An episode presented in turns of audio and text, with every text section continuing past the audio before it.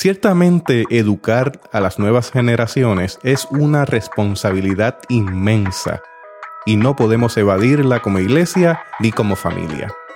La pregunta que planteamos, ¿cuál es nuestra responsabilidad con la generación emergente?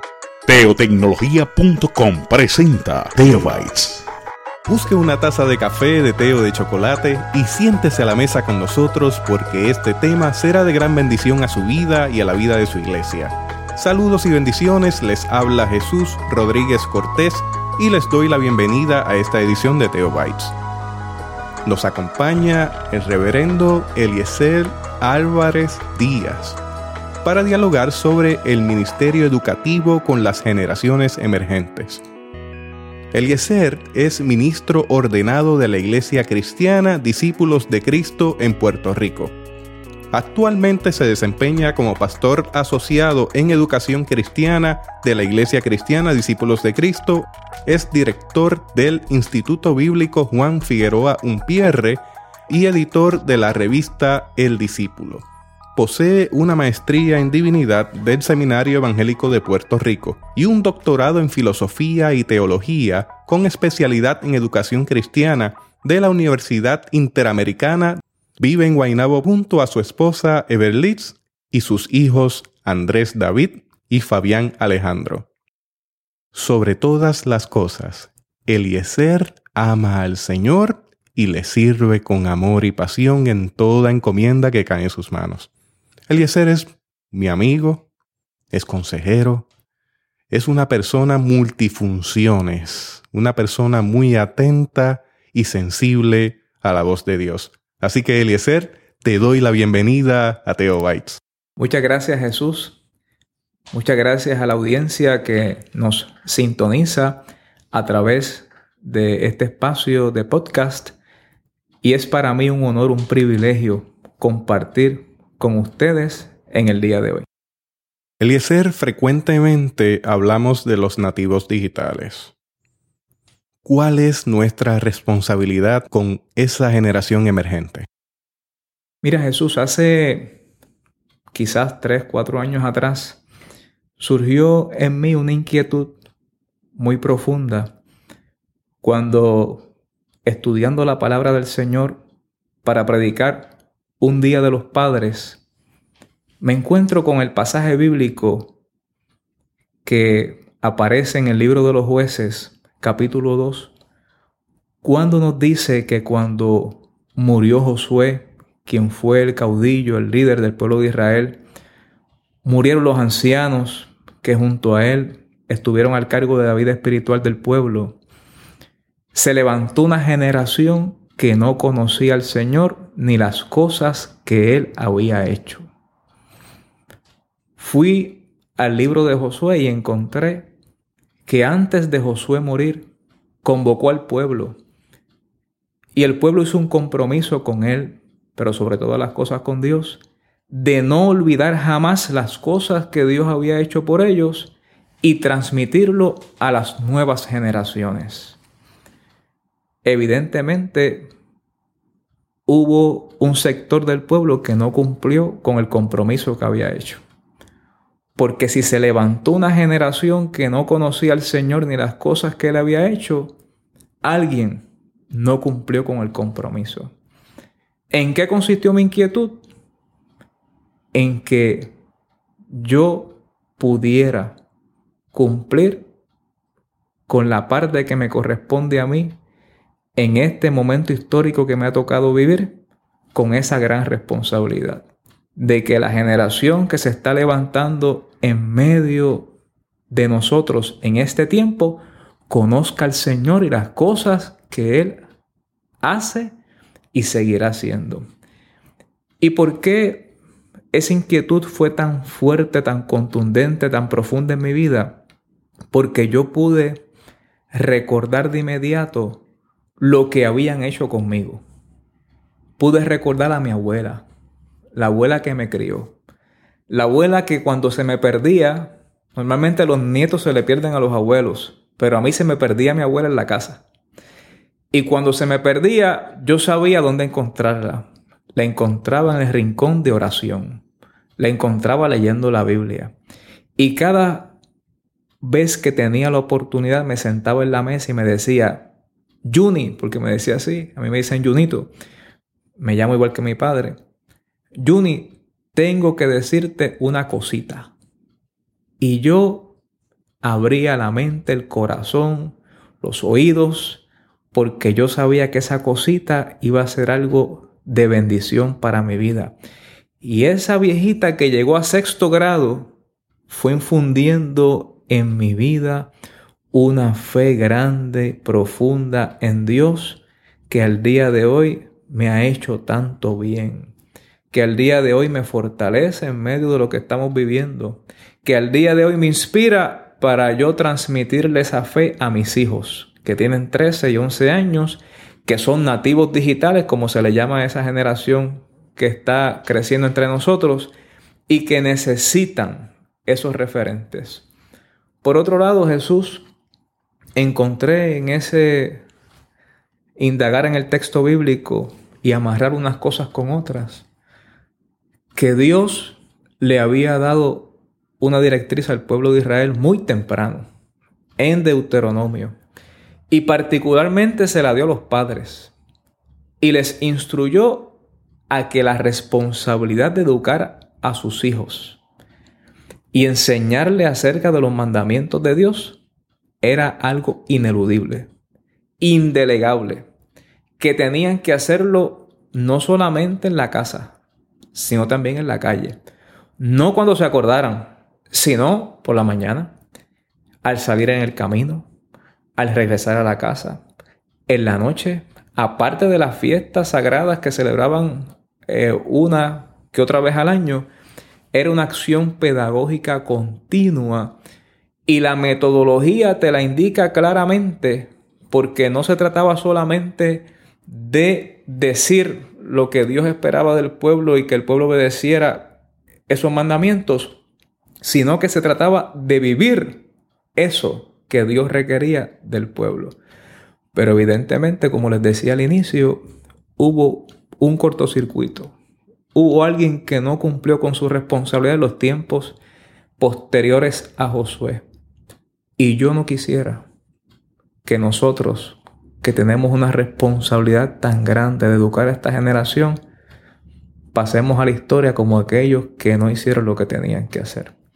Y como te decía, eso produjo en mí también una inquietud por explorar un poco más acerca de estos nativos digitales y ver cómo nosotros a través de los ministerios educativos de la iglesia, que en este tiempo me ha tocado a través de la Iglesia Discípulos de Cristo en Puerto Rico, encaminar una serie de proyectos educativos, ser efectivos a esa generación.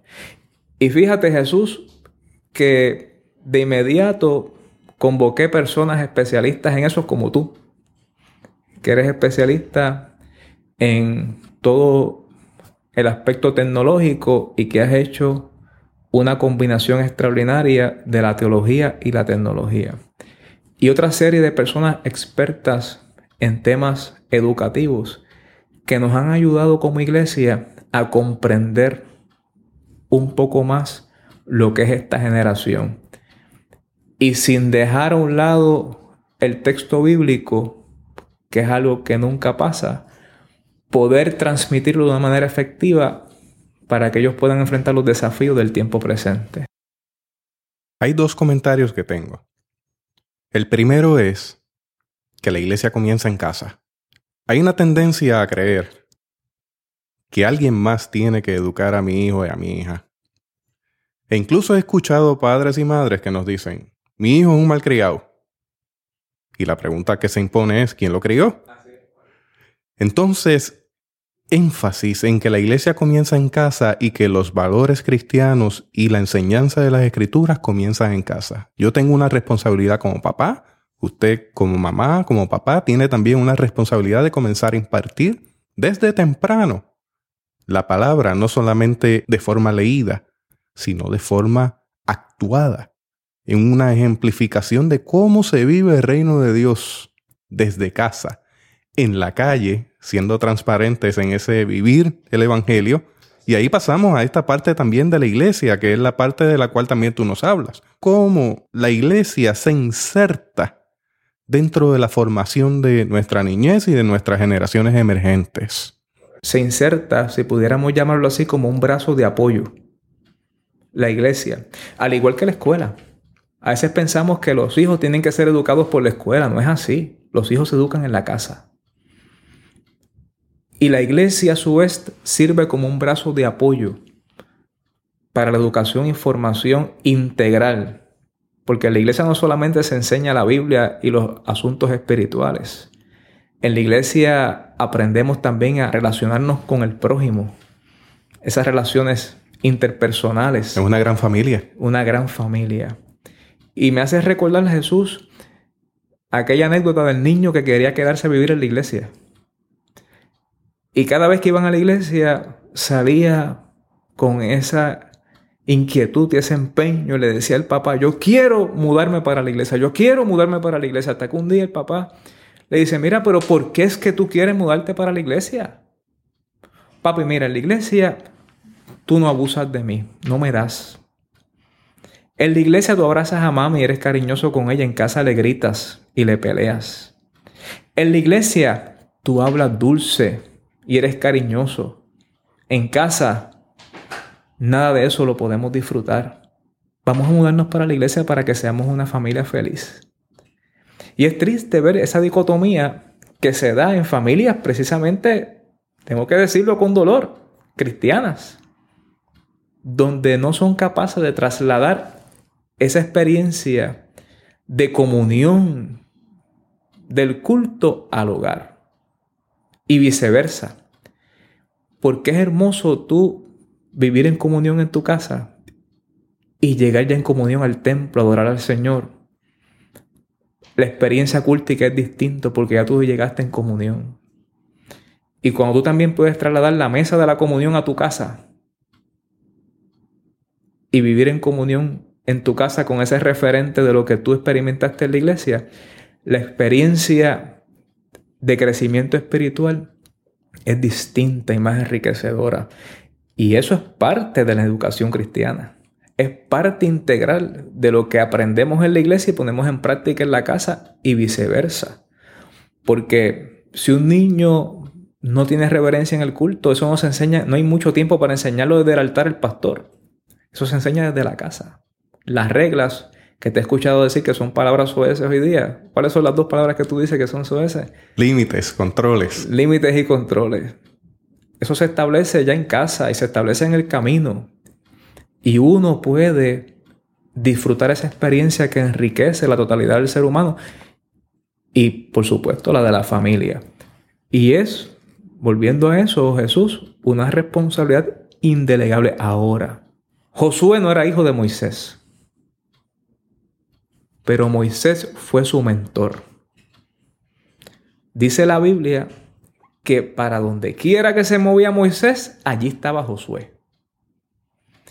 Que Josué no se apartaba del tabernáculo y que estaba atento a que la gente entrara y saliera cuando iba a orar a encontrarse con Dios. A lo que voy con eso es que ese brazo de apoyo que es la iglesia es fundamental y que en ocasiones van a llegar a nuestras congregaciones, a nuestros salones de clase, personas que no han podido disfrutar esa comunión en la casa, con unas carencias extraordinarias, y que como Moisés la suplió en la vida de Josué, como Pablo lo hizo en la vida de Timoteo, como iglesia tenemos una responsabilidad también indelegable que tenemos que cumplir. Y eso es parte de nuestras inquietudes y lo que nos motiva a seguir atendiendo a esta población emergente, porque muchos de estos niños vienen de hogares rotos.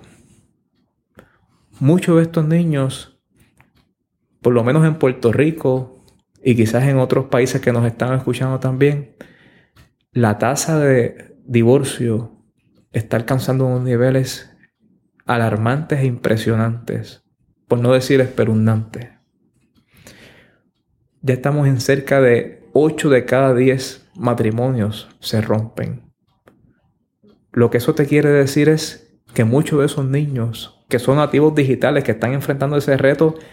Y cuando digo que están enfrentando ese reto es que muchos de los inmigrantes digitales que somos nosotros los que, un paréntesis, los que llamamos a la persona que le enviamos el email para preguntarle si le llegó, cuando es algo totalmente innecesario. Tú sabes, si, si, tú llamas al otro para preguntarle, ¿te llegó el email? Quiere decir que tú eres un inmigrante digital. Los nativos digitales ya dan, dan, eso por sentado, que ya se comunicó. Te envío un mensaje de texto, ¿por qué no me ha contestado? Correcto, correcto. Mira, Eliezer, ahí algo importante sobre la familia, esa familia extendida dentro de la iglesia. Yo comparto en el podcast con nuestro pastor general mi testimonio de vida. Voy a traer un pedazo. En el momento en que yo llego a la iglesia, yo llego a los 13 años. Yo no nací en la iglesia de discípulos de Cristo. Los apellidos míos no son apellidos de renombre ni conocidos dentro de la denominación. Vengo añadido por la gracia de Dios a este gran pueblo de Dios. Cuando llego a la familia de la fe, en una actividad, siendo yo adolescente, en una campaña de adolescentes, nos ubicaron al frente. Y la persona que acompañaba a la sociedad de adolescentes le pidió a la congregación que comenzaran a pasar familias para que adoptaran chicos y chicas que allí estaban en el altar. Y pasó esta pareja y me tomaron de la mano. Qué hermoso. Y me adoptaron como un hijo en la fe. Rolando e Iraida. Rolando Maisonet, debes conocerlo. Seguro que sí. Rolando e Iraida me llevaron a su banco con el compromiso de que al menos tenían que visitarme a mi casa una vez. De que tenían que al menos llevarme a su casa una vez. Y de que tenían que invitarme a cenar. Y así fue. Llegaron un día, visitaron mi casa. Rolando y mi papá son grandes amigos. Luego llegó el tiempo de visitarles en su casa y de entrar a la intimidad de su hogar. Y recuerdo el día que me llevaron a comer. Yo no sabía lo que era Denis. Es un lugar de comidas en Puerto Rico. Y allí ya recuerdo el menú, recuerdo el cariño, la palabra de aliento y el compromiso que al día de hoy se sostiene. Rolando me llama aún para saber cómo estoy, para darme palabra de aliento, ora por mí y está pendiente a cada paso que yo doy. Se convirtió en un padre espiritual e Iraira se convirtió en una madre espiritual. Mire cómo de una forma tan sencilla somos parte de la formación de una niñez que está en crecimiento y que necesita modelaje. Y, esta pareja hizo un compromiso serio, que es el compromiso que nuestra iglesia ha hecho por más de 100 años, especialmente en la formación, en la educación. Lo hizo cuando llegó a Puerto Rico a través de los misioneros de los Estados Unidos y de los primeros proyectos que tuvieron fue un orfanatorio. De hecho, yo me pregunto si las iglesias hoy todavía siguen siendo orfanatos. Cuando recibimos estos niños carentes de un abrazo, de un apoyo. Y necesitamos ser como Rolando e Iraida, que te acogieron y al día de hoy, tú estás viejo ya, eso fue a los 13 años, o ya va más de 20 años. 28 años. Van 28 años, casi 30 años han mantenido firme ese compromiso. Y eso es lo que queremos hacer nosotros, los que nos ha tocado hoy, lidiar con estos retos y seguir educando a nuestra iglesia y las nuevas generaciones, queremos ser responsables. Porque el legado que recibimos es tan rico, tan valioso, tan extraordinario. De hecho, de gente que atravesó la Gran Depresión. Porque mi abuelita fue una de esas. Que atravesó la Gran Depresión de rodillas. En el poder del Espíritu. En el poder del Espíritu. Y eso no fue obstáculo para que ella que llegó a sexto grado se esforzara para que sus doce hijos mínimo completaran su bachillerato. Y eso también lo hizo el Señor. Y ella lo contaba como testimonio de cómo Dios le inspiró para que su familia se preparara e hizo provisión para todo eso. Así que de eso es que estamos hablando, Jesús, de, de ese compromiso que tuvo Rolando e Iraida, que son parte de nuestra iglesia, que toda la iglesia sienta esa responsabilidad con esta generación que se levanta y los abrace, porque con todos los avances tecnológicos que podamos tener, Jesús, nada sustituye un abrazo, nada sustituye un te amo, un Dios te bendiga, un te quiero y estar pendiente uno de los otros. Así que por ahí, ¿verdad? Es que nosotros como iglesia seguimos encaminándonos para no perder eso que hemos recibido y transmitirlo a la nueva generación. Estamos en un tiempo donde la digitalización de todo es una realidad. Información, la cual crece abundantemente, crece continuamente, donde tenemos una disrupción de las cosas como las conocíamos. ¿Desde cuándo tú no envías un fax? Uf. Ah, en la oficina nuestra hay una máquina que yo creo que, está llena de polvo. Hay que llevarla al museo. Sí, porque ahora es todo digital. Desmaterialización, donde eso material entonces se convierte en algo virtual. Ese fax ahora puede ser una aplicación como lo es Cam Scanner, donde uno toma una foto de un documento firmado y se lo envía a algún acreedor. Vivimos en un tiempo donde la inteligencia artificial ya es una realidad y usted pensará, bueno, eh, será como la película aquella famosa de Terminator, donde había una computadora que se apoderaba del mundo. No estamos hablando de ese tipo de inteligencia artificial. Si usted usa un navegador por su teléfono para llegar a un destino, usted está utilizando inteligencia artificial. Vivimos en el tiempo de las realidades virtuales. La información nos llega de tal manera que nos ubica en el lugar de los hechos. Si yo hablo de un problema de deforestación en, el Amazonas, me coloco unas gafas virtuales y me detengo allí en el lugar de los hechos mirando 360 grados y viviendo lo que me están narrando. Estamos en tiempo de robótica. Estamos en tiempo de la impresión de tercera dimensión donde llegaremos al punto de que si usted necesita algún artículo, lo puede imprimir en casa. Unos anteojos. Lo va a poder imprimir desde la casa sin mayores problemas. Y llegamos al tiempo donde los especialistas digitales son los que están tomando muchas decisiones de lo que va a ser el rumbo y el destino de nuestro pueblo.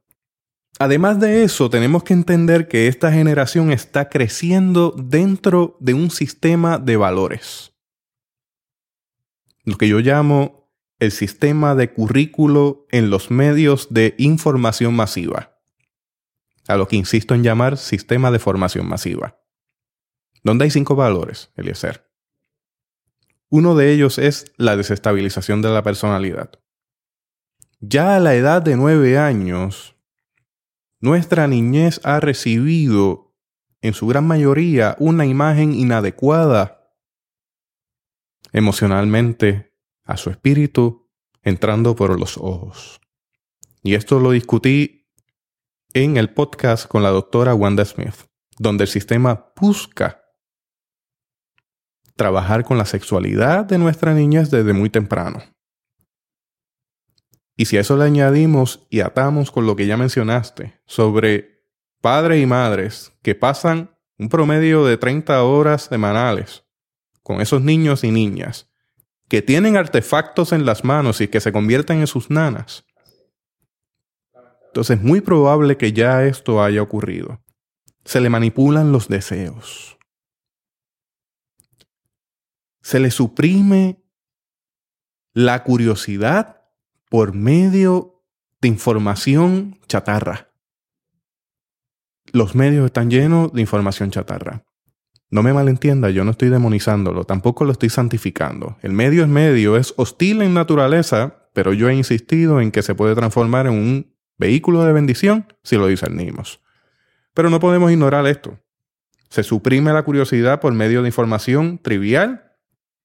Se traduce y se transmite la cultura de la celebridad, donde se invita a que cada persona que participe del medio se convierta en una celebridad y adquiera el comportamiento de la celebridad. Y finalmente, y no menos importante, la espiritualidad del consumo, de la cual hablé con Elena Hegel hace unos podcasts atrás. Todo esto es un andamiaje gigantesco en medio de estos procesos de formación de una niñez y de una generación emergente. ¿Cómo nos ubicamos ahí? ¿Procuramos conocerla de verdad? ¿Estamos procurando conocer esta generación? ¿O queremos obligarlas quizás a ser como nosotros o como nosotras? ¿Qué opinas, Eliezer? ¿Qué te parece? Puedes tomarlo por donde quieras que te haya puesto este abanico. Fíjate que cuando nos preguntamos si queremos conocerla u obligarlos a ser como nosotros, tenemos que tomar en consideración como tú decías ahorita, los medios que estamos utilizando para transmitir nuestra enseñanza, que pudiéramos catalogarla como información, pero que es más que información porque es la palabra de Dios. Los medios transmiten mucha información que tú muy bien has catalogado aquí, que mucha de ella lo que hace es daño. Nosotros tenemos algo que compartir que contrario a dañar al ser humano, lo que hace es que produce en él o en ella lo que Dios desde un principio diseñó y soñó para el ser humano. Ahora bien, tenemos que conocer los medios que hay a nuestra disposición. Y lejos de querer imponer nuestras metodologías las que utilizamos para otras generaciones previas, las que quizás usaron para enseñarnos a nosotros, tenemos que tener en consideración que esta es otra realidad. Yo leí un ejemplo hace unos días de la forma en que se enseña matemáticas el día de hoy. Cuando yo no soy tan viejo, Jesús dijo que tiene 38. 41. Ah, 41, fíjate, pues me equivoqué. Ahorita dijiste que hacía 28 años que... Estoy en mis segundos 20. Muy bien, muy bien. Pues Jesús, tengo que decirte que te gané por un año. Eh, recién cumplí mis 42 años. Pero yo recuerdo que cuando somos contemporáneos entonces, cuando estábamos en la escuela, no se podía llevar calculadora, salvo para las clases aquellas que hacía falta la calculadora científica para hacer unos procedimientos, etcétera pero ahora el reto es que no solamente tienes al estudiante de escuela elemental con una calculadora, sino con una tablet, con una computadora encima de su escritorio como parte. ¿Cuántas veces nos dijeron? Ajá. Tienes que aprendértelo de memoria porque no vas a tener una calculadora todo el tiempo en tu mano. Correcto, correcto, así es. Y ahora es parte de nosotros. así que el reto es cómo entonces tú utilizas esa calculadora para llevar al estudiante a otro nivel. Porque antes lo que era educación universitaria prácticamente ya ha bajado al nivel de escuela intermedia superior en muchos casos. Yo estaba el otro día en el día de logro de la escuela de mis hijos que estaba los estudiantes de escuela intermedia y superior y habían estudiantes recibiendo premios en escuela superior por unos cursos en contabilidad, en mercadeo, en diseño de páginas web. Antes era materia de, de universidad. Y entonces Hoy día tenemos a nuestra disposición una serie de recursos que nos permiten tener un alcance mayor. Yo recuerdo que antes, hace muchos años atrás, el hermano muy respetado y evangelista puertorriqueño G. Ávila hablaba en contra del televisor. Es más, le decía la caja del diablo. Pero posteriormente descubrió que era un medio poderosísimo para llegar a muchas partes del mundo. Y yo creo que fue una de las personas que más bendijo a muchos países a través de su predicación vía satélite, etc. Entonces, ¿cómo nosotros descubrimos estos medios que son naturales para ellos para transmitir la palabra de Dios, que es más poderosa que cualquier otra información que ellos puedan recibir. Es importante. Y nosotros como iglesia, no solamente estamos procurando hacer uso de estos medios para transmitir la palabra del Señor, sino que también estamos reenfocando nuestros materiales educativos para la niñez, específicamente para adolescentes y jóvenes preuniversitarios, a inculcar en ellos los valores del reino de los cielos. Jesús en un momento dado dijo, dejad a los niños venir a mí porque de ellos es el reino de los cielos. Y si no inculcamos en nuestros niños los valores del reino, nos quedamos sin reino. Tenemos que nosotros, a través de los materiales que estamos diseñando, trabajar con estos valores del reino de los cielos y hemos comenzado ya un currículo para la niñez que se llama Soy un discípulo de Cristo. No tenemos mucho tiempo aquí para hablar sobre él, pero si usted quiere ver un poco más, puede entrar a la página de internet soyundiscípulo.org, soyundiscípulo.org y puede ver un poco más acerca de este material. Yo quisiera reseñar sobre eso que es un esfuerzo titánico. Y es, tú me clarificas si me equivoco, pero me parece que es el primer esfuerzo de hacer un material nativo. Porque hasta este momento, hasta hace quizás dos años atrás, estábamos importando materiales traducidos, particularmente del inglés al español, y no respondía a las necesidades nuestras. Yo podría decirte la de barbaridades que llegué a ver en ciertos materiales. Y a mí me alegró mucho conocer este proyecto estaba corriendo porque significa que estamos atendiendo las necesidades de nuestra niñez de primera mano, poniendo el oído en tierra y creando un currículo pertinente a esa generación.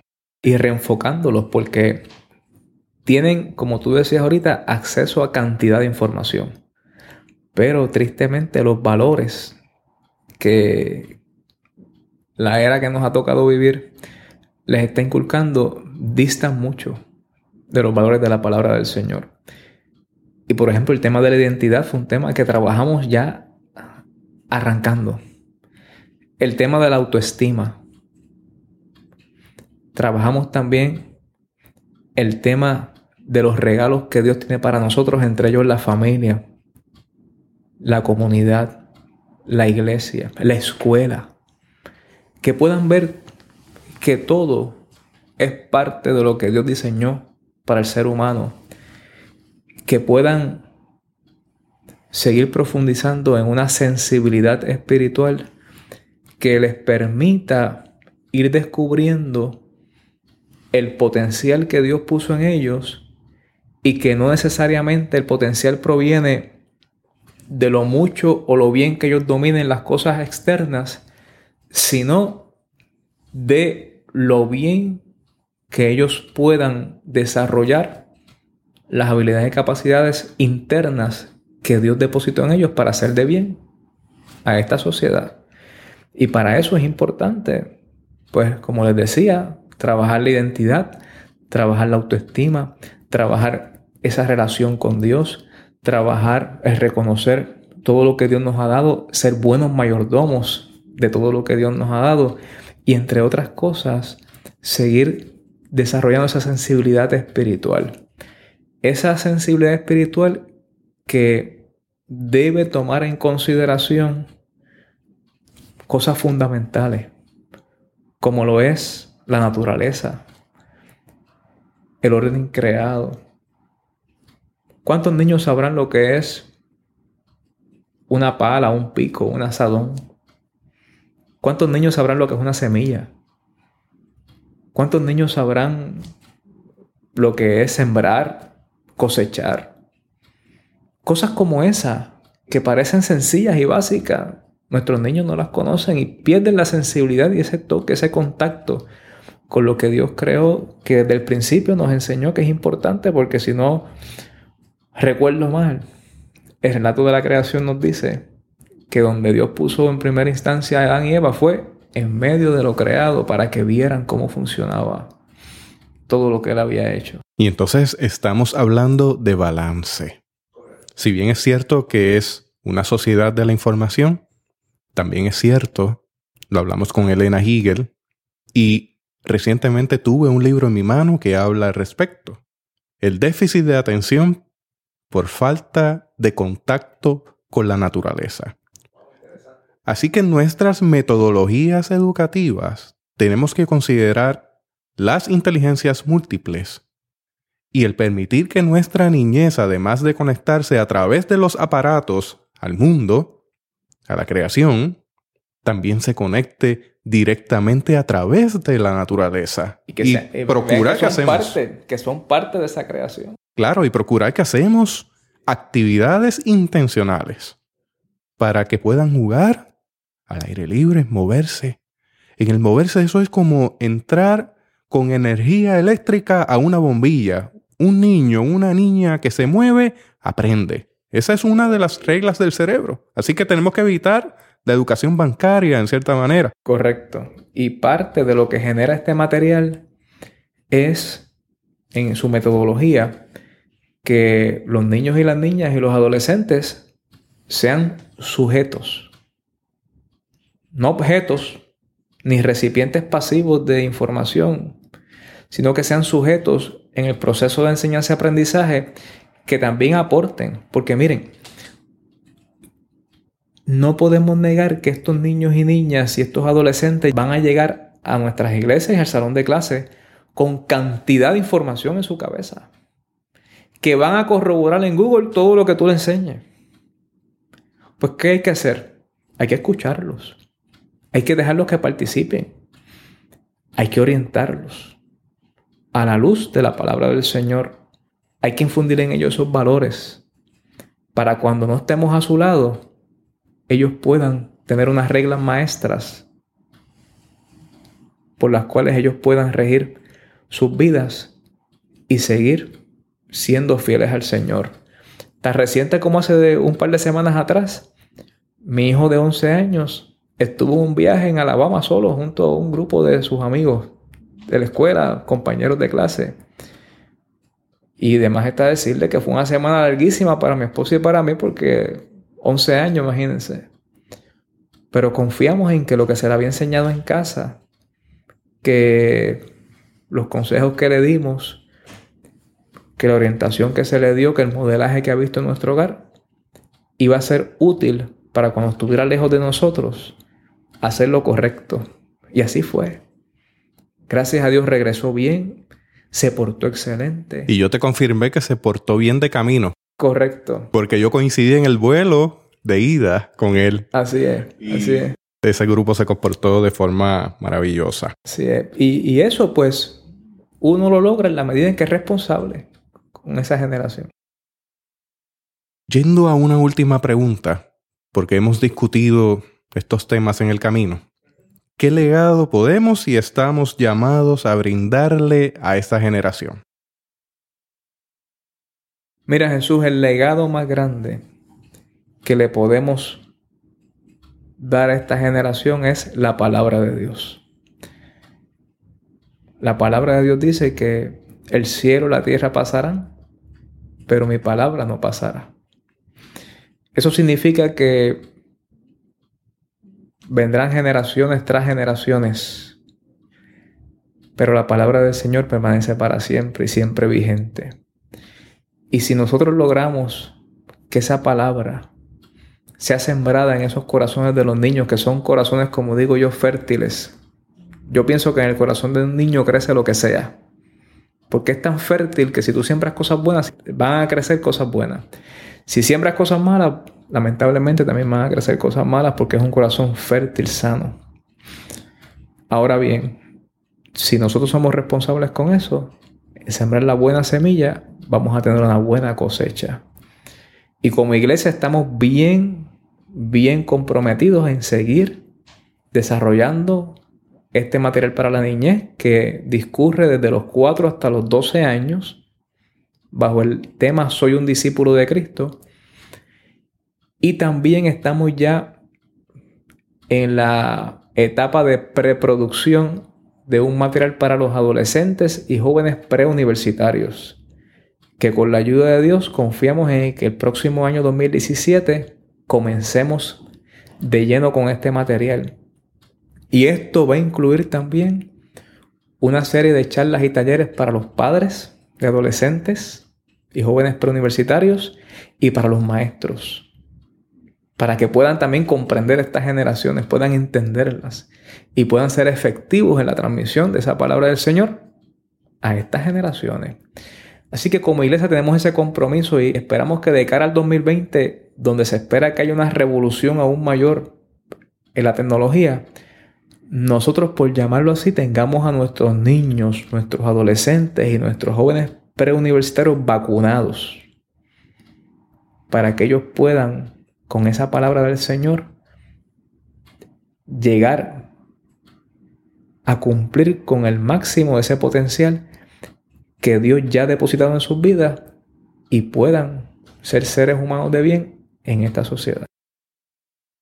Muy agradecido, Eliezer, por darme de ese espacio tan ocupado que tienes, porque tú manejas el Instituto Bíblico Juan Figueroa Pierre, manejas la revista y manejas toda esta creación del material de la escuela bíblica para la niñez, más lo que llamamos acá en Puerto Rico las misas sueltas, que son muchas, a veces demasiadas. Eliezer, una palabra final a nuestra audiencia de Teobytes y me gustaría que en esa palabra final, con un cierre pastoral, también nos dieras algún contacto en caso de que quisiéramos tener acceso a los materiales que se producen acá en nuestras iglesias, no solamente en Puerto Rico, también estás dispuesto a entrar en contacto con cualquier otra iglesia de diferentes lugares que puedan necesitar. Así es, lo, que nuestra iglesia ha logrado producir por muchos años está al servicio y disposición del pueblo cristiano. Queremos dejar ese legado a las generaciones presentes y futuras, pero también compartirlo con aquellos hermanos y hermanas que en Puerto Rico y fuera de Puerto Rico quieren también sembrar esa palabra de Dios. Y a tales efectos, Jesús, el consejo mío va dirigido a que aquellos padres y madres que me escuchan sientan, sientan el peso de aquello que me inspiró a mí a seguir trabajando en esta dirección. Sientan el peso de que la generación que tienen en sus manos es responsabilidad suya y es indelegable. Y la formen inspirados por la palabra de Dios. Mi consejo va a aquellos líderes de nuestras iglesias a que sean como Rolando e Iraida, que hicieron un compromiso contigo en el altar cuando eras un adolescente y fueron responsables con ese compromiso y en cierto sentido fueron tus padres espirituales, como lo fue Moisés de Josué, como lo fue Pablo de Timoteo, que también nosotros nos apropiemos de esa responsabilidad y seamos fieles a ella, porque no tenemos idea del bien que vamos a nosotros brindar a esa vida y cómo eso se puede multiplicar. Tú eres el mejor ejemplo de lo que estoy diciendo. ¿Cuántas vidas tú nos has impactado por esa inspiración que esos líderes y esa iglesia te dio en un momento de tu vida que, era sumamente importante, trascendental como la adolescencia? Así que nosotros como iglesia estamos comprometidos. Queremos ser un brazo de apoyo, como lo dije en un momento dado. Cumpla su responsabilidad como padre, como madre y como líder, como pastor, sepa que también tenemos una gran responsabilidad y una hermosa oportunidad de ser instrumentos de Dios para esta generación que se levanta entre nosotros. Dios les bendiga mucho. Muchas gracias al doctor Eliezer Álvarez Díaz por compartir con nosotros y quisiera recordarle que si usted desea escuchar este o cualquier otro podcast de Teobytes, puede ir a la página www.teobytes.com. Adicional le pedimos que nos visite en iTunes y nos deje una reseña sobre el podcast. Nos dará una felicidad enorme poder saludarle luego de la reseña y también esto nos ayuda a posicionar el podcast de tal manera que otras personas que estén interesadas en estos temas lo puedan hallar. Me pediste que diera algún contacto, cómo comunicarse con nosotros. Pueden hacerlo a través de mi correo electrónico edudeducación arroba discípulospr.org edu de educación arroba discípulospr.org Estas direcciones estarán disponibles en las notas de teobytes.com. Hasta aquí esta edición de Teobytes. Gracias por darnos el privilegio de llegar hasta ustedes a través de las redes informáticas. Será hasta el próximo episodio. Que la paz y la gracia de nuestro Señor Jesucristo sea con ustedes.